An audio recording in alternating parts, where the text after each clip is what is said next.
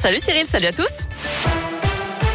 Un mot du trafic pour commencer. Vous annoncez une bonne nouvelle. Hein. Ça a repris le trafic progressivement sur les lignes ferroviaires Lyon-Rouen et Lyon-Parelmonial. Un peu plus tôt ce matin, une personne a été heurtée par un train à hauteur de, enfin près de Lausanne, entre l'Arbrel et Lyon. Conséquence, le trafic des TER avait été interrompu.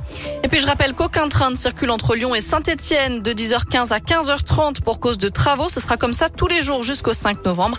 Mais des autocars sont mis à disposition. Ils prennent le relais. À la une, 800 millions d'euros pour la robotique. C'est ce qu'annonce Emmanuel Macron en visite dans la Loire aujourd'hui. Le chef de l'État s'est rendu ce midi sur le site de l'entreprise Siléane à Saint-Etienne pour évoquer le plan d'investissement France 2030.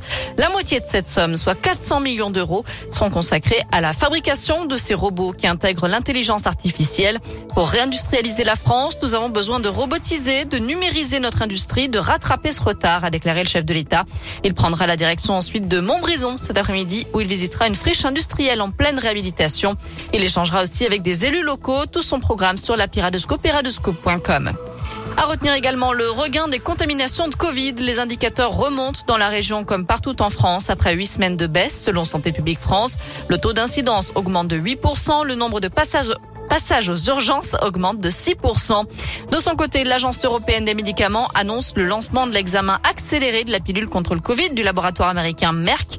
Un produit facile à administrer qui pourrait bien devenir un outil crucial dans la lutte contre la pandémie puisque cette pilule serait complémentaire des vaccins. Dans le reste de l'actu, un autre drame ce matin à Lyon. Un cycliste a été mortellement renversé par une voiture peu avant 7 heures, rue Champvert, dans le 5e arrondissement.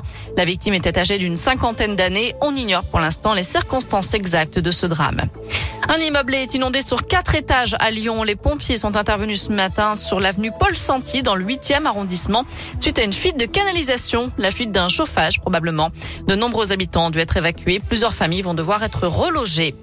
Un mot de sport avec du tennis. Gaël Monfils ne jouera pas la phase finale de la Coupe Davis. Le numéro 1 français n'a pas été retenu en équipe de France. Sébastien Grosjean a préféré donner sa chance à la jeunesse en sélectionnant Hugo Humbert et Arthur Rinderkner, associés à l'expérience de Richard Gasquet, Pierre Hugerbert et Nicolas Mahut.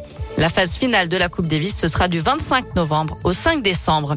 Enfin, le prix Femina du roman français a été remis aujourd'hui à Clara Dupont-Mono, auteur de S'adapter, une fiction sur l'arrivée d'un enfant handicapé dans une fratrie. Et le prix du roman étranger a été attribué au Turc Ahmet Altan pour Madame Ayat, un livre qu'il a écrit en prison qui n'a pas encore paru dans sa langue d'origine. Voilà pour l'essentiel de l'actu. On jette un œil à la météo pour cet après-midi. C'est du ciel bleu, du soleil pour tout le monde dans le Rhône, l'Isère et l'Ain, par exemple. Les températures varient entre 16 et 19 degrés pour les maximales. Demain matin, on pourrait avoir quelques petites averses, mais rassurez-vous, on retrouvera le soleil dès demain après-midi.